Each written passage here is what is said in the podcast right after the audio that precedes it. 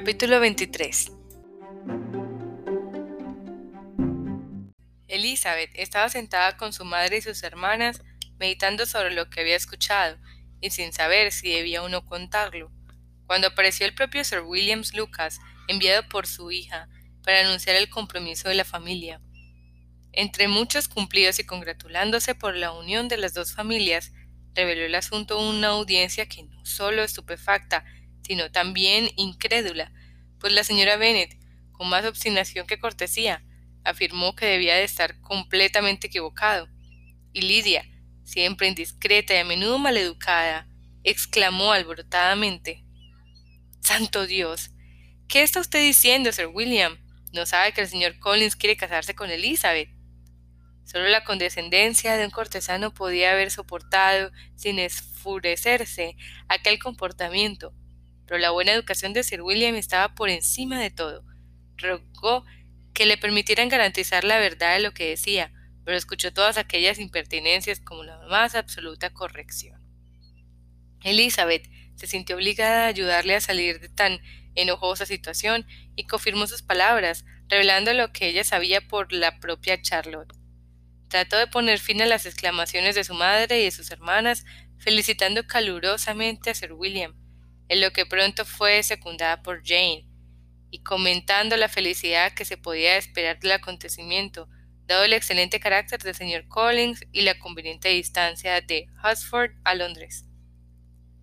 La señora Bennet estaba ciertamente demasiado sobrecogida para hablar, cuando mientras Sir Williams permaneció en casa pero en cuanto se fue, se desahogó rápidamente. Primero, insistía en no creer ni una palabra. Segundo, estaba segura de que Collins lo había engañado. Tercero, confiaba en que nunca serían felices juntos. Y cuarto, la boda no se llevaría a cabo. Sin embargo, de todo ello se desprendían claramente dos cosas, que Elizabeth era la verdadera causa de toda la desgracia y que ella, la señora Bennet, había sido tratada de un modo bárbaro por todos. El resto del día lo pasó desporticando y no hubo nada que pudiese consolarla ni calmarla. Tuvo que pasar una semana antes de que pudiese ver a Elizabeth sin reprenderla. Un mes antes de que dirigiera la palabra a Sir William o a Lady Lucas sin ser grosera. Y mucho antes de que perdonara a Charlotte. El estado de ánimo del señor Bennet ante la noticia era más tranquilo. Es más, hasta se alegró, porque de ese modo podía comprobar, según dijo, que Charlotte Lucas, a quien nunca tuvo por muy lista, era tan tonta como su mujer, y mucho más que su hija. Jane confesó que se había llevado una sorpresa, pero habló menos de su asombro que de sus sinceros deseos de que ambos fuesen felices. Ni siquiera Elizabeth logró hacerle ver que semejante felicidad era improbable. Catherine y Lidia estaban muy lejos de envidiar a la señorita Lucas, pues Colin no era más que un clérigo y el suceso no tenía para ellas más interés que el de poder difundirlo por Meryton. Lady Lucas no podía resistir la dicha de poder desquitarse con la señora Bennet manifestándole el consuelo que le suponía tener una hija casada. Iba a Longbourn con más frecuencia que de costumbre para contar lo feliz que era, aunque las poco afables miradas y los comentarios malintencionados de la señora Bennet podrían haber acabado con toda aquella felicidad. Entre Elizabeth y Kat y Charlotte había una barrera que les hacía guardar silencio sobre el tema. Y Elizabeth tenía la impresión de que ya no volvería a existir verdadera confianza entre ellas. La decepción que se había llevado de Charlotte le hizo volverse hacia su hermana con más cariño, y admiración que nunca. Su rectitud y su delicadeza le garantizaban que su opinión sobre ella nunca cambiaría, y cuya felicidad cada día la tenía más preocupada, pues hacía ya una semana que Bingley se había marchado, y nada se sabía de su regreso. Jane contestó enseguida la carta de Caroline Bingley, y calculaba los días que podía tardar en recibir la respuesta. La prometida carta de Collins llegó el martes, dirigida al padre y escrita con toda la solemnidad de agradecimiento que solo un año de vivir con la familia podía haber justificado.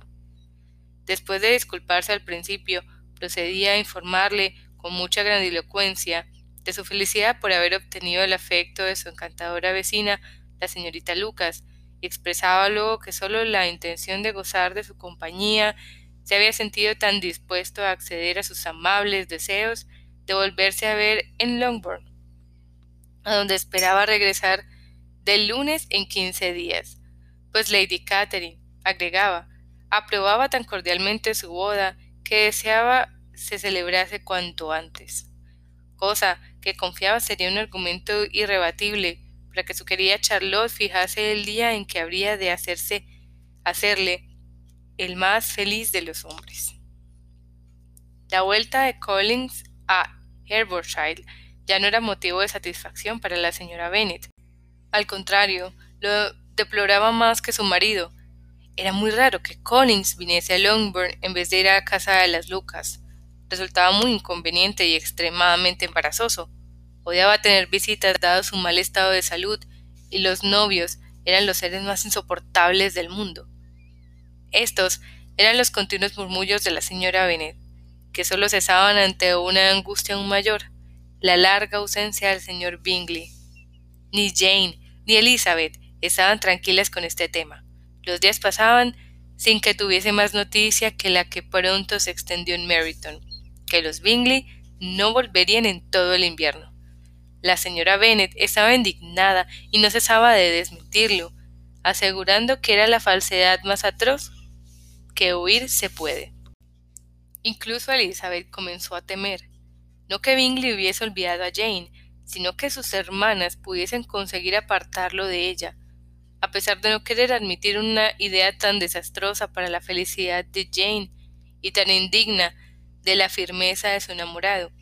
Elizabeth no podía evitar que con frecuencia se le pasase por la mente. Temía que el esfuerzo conjunto de sus desalmadas hermanas y de su influyente amigo, unido a los atractivos de la señorita Darcy y a los placeres de Londres, podían suponer demasiadas cosas a la vez en contra del cariño de Bingley. En cuanto a Jane, la ansiedad que esta duda le causaba era, como es natural, más penosa que la de Elizabeth. Pero sintiese lo que sintiese, quería disimularlo, y por eso entre ella y su hermana nunca se aludía a aquel asunto. A su madre, sin embargo, no la contenía igual delicadeza, y no pasaba una hora sin que hablase de Bingley, expresando su impaciencia por su llegada o pretendiendo que Jane confesase que si no volvía, la habían tratado de la manera más indecorosa. Se necesitaba toda la suavidad de Jane para aguantar esos ataques con tolerable tranquilidad. Collins volvió puntualmente del lunes en quince días. El recibimiento que se le hizo en Longbourn no fue tan cordial como el de la primera vez, pero el hombre era demasiado feliz para que nada le hiciese mella, y por suerte para todos, estaba tan ocupado en su cortejo que se veía en Millis, su compañera, mucho tiempo. La mayor parte del día se lo pasaba en casa de los Lucas, y a veces volvía a Longbourn solo con el tiempo justo para excusar su ausencia antes de que la familia se acostase. La señora Bennet se encontraba realmente en un estado lamentable, la sola mención de algo concerniente a la boda le producía un ataque de mal humor, y donde quiera que fuese podía tener por seguro que oiría hablar de dicho acontecimiento. El ver a la señorita Lucas la descomponía, la miraba con horror y celos al imaginarla su sucesora en aquella casa. Siempre que Charlotte venía a verlos, la señora Bennet llegaba a la conclusión de que estaba anticipada la hora de la toma de posesión y todas las veces que le comentaba algo en voz baja Collins, estaba convencida de que hablaban de la herencia de Lombard y planeaban echarla a ella y a sus hijas en cuanto el señor Bennet pasase a mejor vida. Se quejaba de ello amargamente a su marido. La verdad, señor Bennet, le decía, es muy duro pensar que Charlotte Lucas será un día la dueña de esta casa y que yo me veré obligada a cederle el sitio a vivir viéndola en mi lugar. Querida, no pienses en cosas tristes, tengamos esperanzas en cosas mejores, animémonos con la idea de que puedo sobrevivirte. No era muy consolador, que digamos, para la señora Bennet. Sin embargo, en vez de contestar, continuó. No puedo soportar el pensar que lleguen a ser dueños de toda esta propiedad. Si no fuera por el legado, me traería sin cuidado. ¿Qué es lo que te traería sin cuidado? Me traería sin cuidado absolutamente todo. Demos gracias entonces de que te salven de semejante estado de insensibilidad. Nunca podré dar gracias por nada que me se refiera al legado. No entenderé jamás que alguien pueda tener la conciencia tranquila de desheredando a sus propias hijas, y para colmo, que el heredero tenga que ser el señor Collins, porque él, y no cualquier otro. Te dejo a tu propia consideración.